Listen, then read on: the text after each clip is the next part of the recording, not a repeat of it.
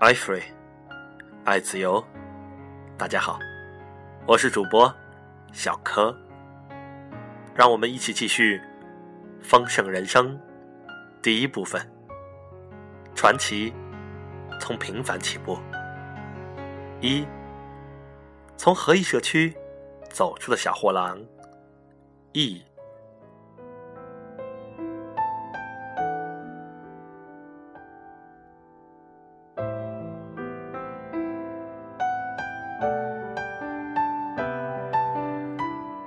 我们的社区紧密连结，不仅是因为我们都有荷兰血统，许多大家庭住在一起，更因为房屋外观的相似性。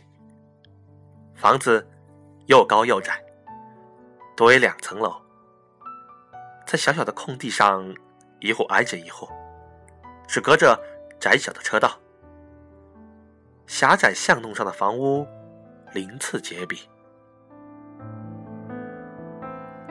大家甚至不必踏出家门，就可以向邻居借东西。他们只需把身体探出去，就可以从窗口递东西了。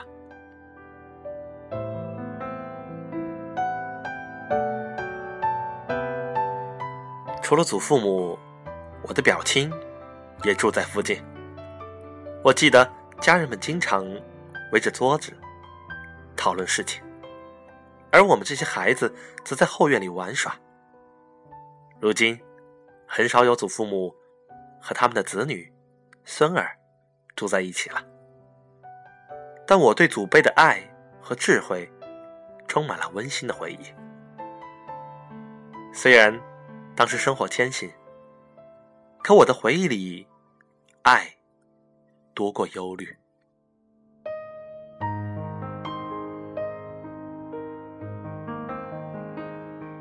我相信，家庭是对我们影响最大的一股力量。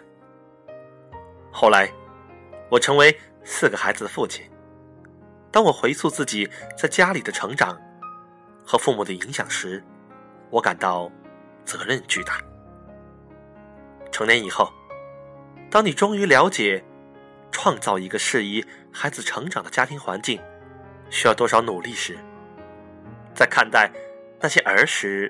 觉得轻松自然的事情，就有了一个全然不同的角度了。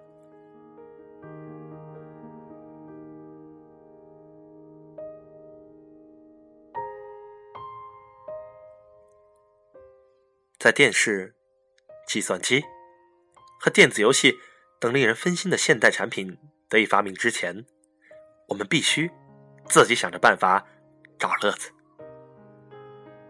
我记得。最快乐的活动之一，就是为妹妹和玩伴们想一些游戏来玩。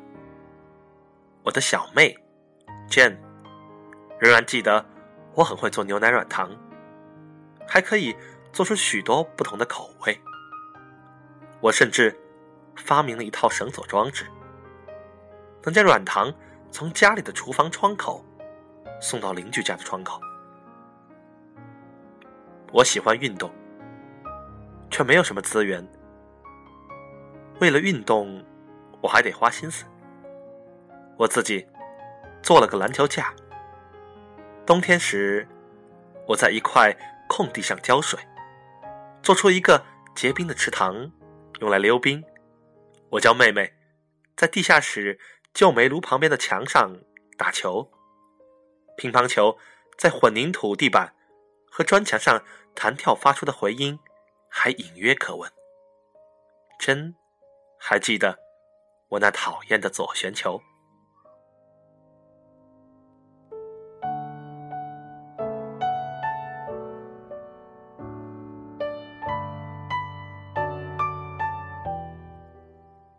我还保有与表亲在街上打棒球的温馨回忆。在不景气的年头，马路上。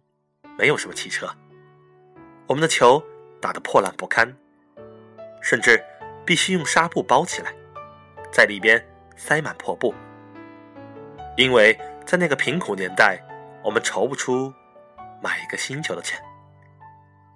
在街上打球，难免会砸破邻居的窗户。